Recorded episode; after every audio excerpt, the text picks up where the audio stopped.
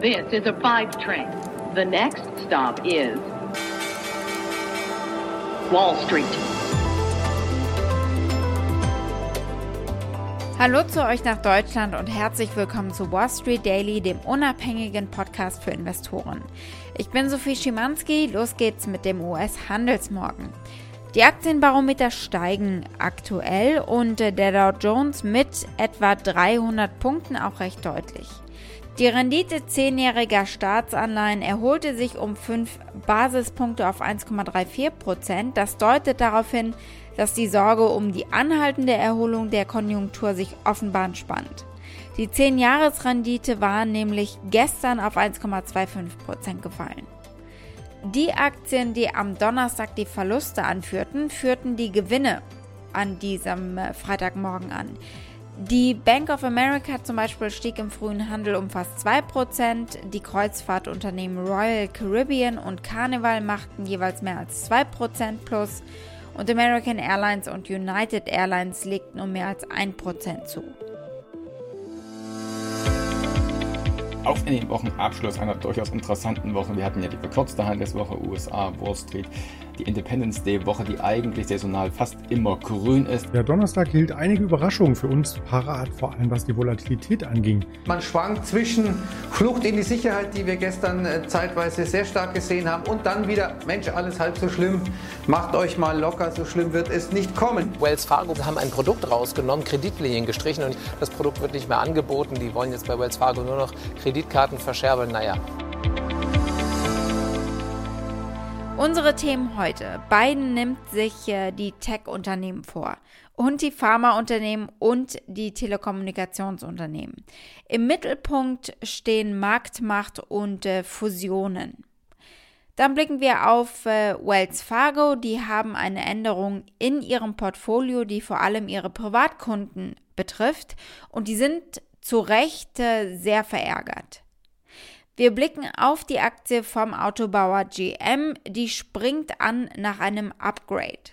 Die Aktie des Tages ist die von Levi Strauss, von dem Jeans-Hersteller.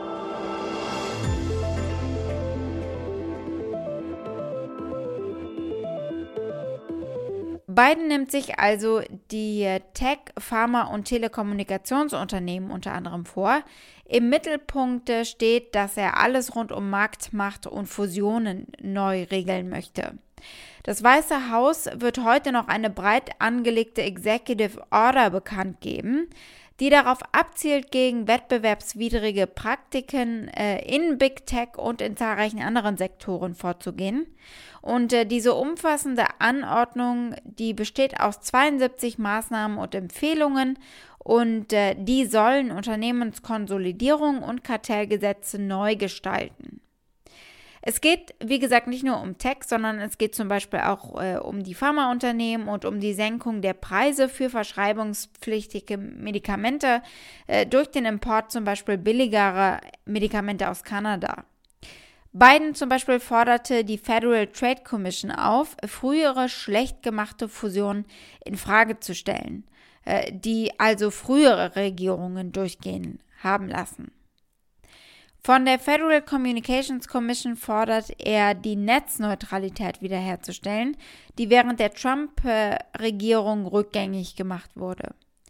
Der Chief Economic Advisor des Weißen Hauses, äh, Brian Deasy, sagt, dass Unternehmen für die Amerikaner arbeiten sollen, mit Wettbewerb, indem sie eben faire Preise machen und äh, Jobs schaffen.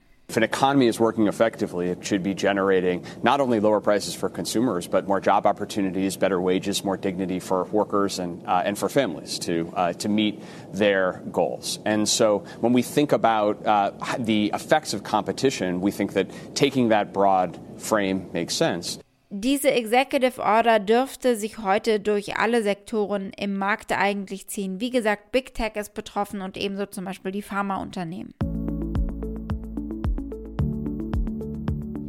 Blicken wir aber als nächstes auf die Investmentbank Wells Fargo. Die Bank schließt in den kommenden Wochen alle bestehenden Privatkreditlinien, heißt es. Sie beenden offenbar ein beliebtes Verbraucherkreditprodukt, das hat CNBC erfahren. Es geht dabei um revolvierende Kreditlinien, die es Kunden in der Regel ermöglichen, sich 3.000 bis 100.000 US-Dollar zu leihen, als Möglichkeit zur Konsolidierung von Kreditkartenschulden, zur Bezahlung von äh, Renovierungen zum Beispiel am Haus oder zur Vermeidung von Überziehungsgebühren äh, auf verknüpften Girokonten. Aber damit ist jetzt wie gesagt Schluss. Wells Fargo hat kürzlich seine Produktangebote überprüft und beschlossen, das Angebot neuer Privat- und Portfolio-Kreditkonten einzustellen und alle bestehenden Konten zu schließen, das heißt es in einem sechsseitigen Schreiben der Bank. Der Schritt würde es der Bank ermöglichen, sich auf Kreditkarten und Privatkredite zu konzentrieren. Die Kunden sind natürlich verärgert.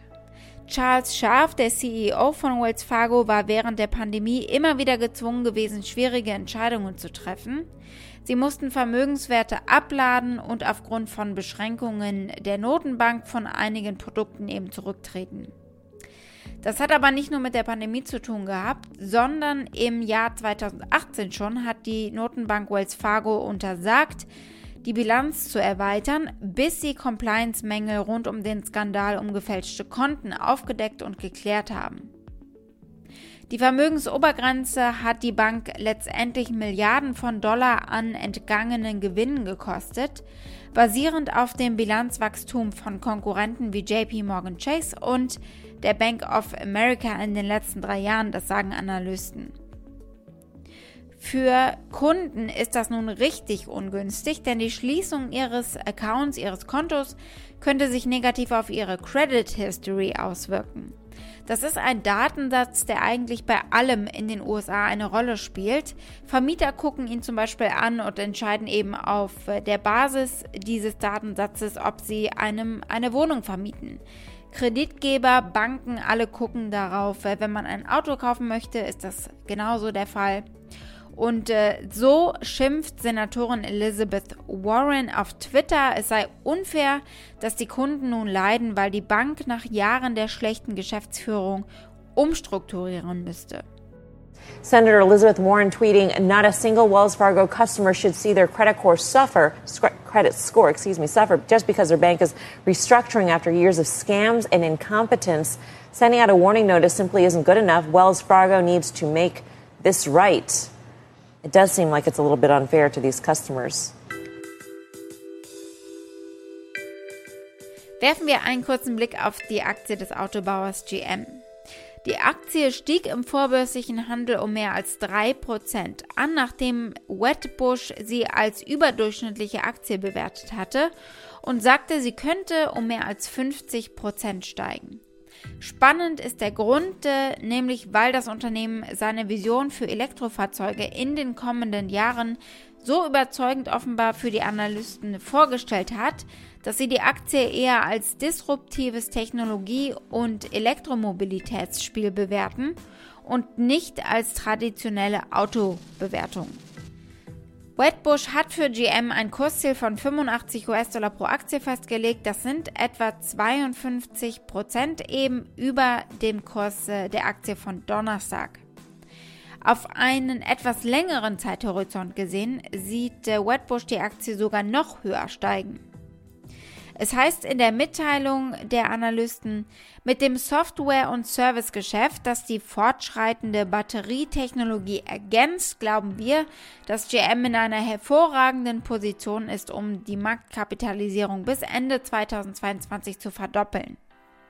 Teil des Engagements von GM. Sie wollen zwei weitere Batteriefabriken bauen, das sagt CEO Mary Barra. We recognize that we needed additional battery cell uh, capacity, so we're very happy to be announcing today that we'll be adding two more additional battery cell manufacturing plants in the U.S. Uh, by the end of 2025. Vom Jeans-Hosenhersteller Levi Strauss gab es Quartalszahlen. Levi Strauss sagte, dass sich Käufer in den USA und China mit Jeans nur so eindecken, jetzt wo wir wieder rausgehen und nicht mehr nur Jogginghose tragen. Sie ziehen ihr Marketing dabei mit Nachhaltigkeit auf. Wie so viele andere Unternehmen springen sie also auf diesen Zug auf. Global clothing consumption has doubled in the last 15 years. We can change that. When we make better, when we buy better, we can wear longer. Die Dynamik sowohl in den physischen Geschäften als auch online steigerte die Gewinne und den Umsatz des zweiten Quartals und damit haben sie die Erwartungen der Analysten übertroffen. Obwohl der Umsatz gegenüber 2019 immer noch um 3% zurückging, geht der Einzelhändler davon aus, dass sich die Umsätze im dritten Quartal des Geschäftsjahres auf Vorpandemieniveau erholen werden.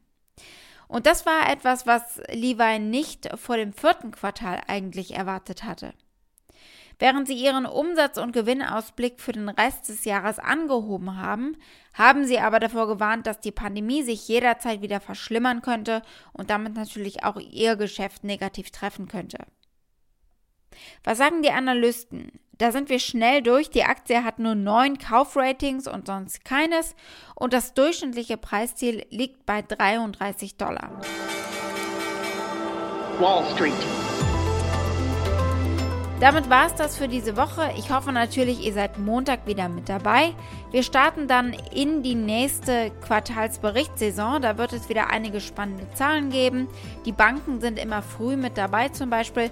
Und wir sprechen über den Flug von Richard Branson ins All. Der steht am Sonntag an. Schickt gerne eure Fragen oder Vorschläge. Ihr erreicht mich unter wall-street-daily at mediapioneer.com. Habt einen schönen Abend heute und ein tolles Wochenende. Eure Sophie.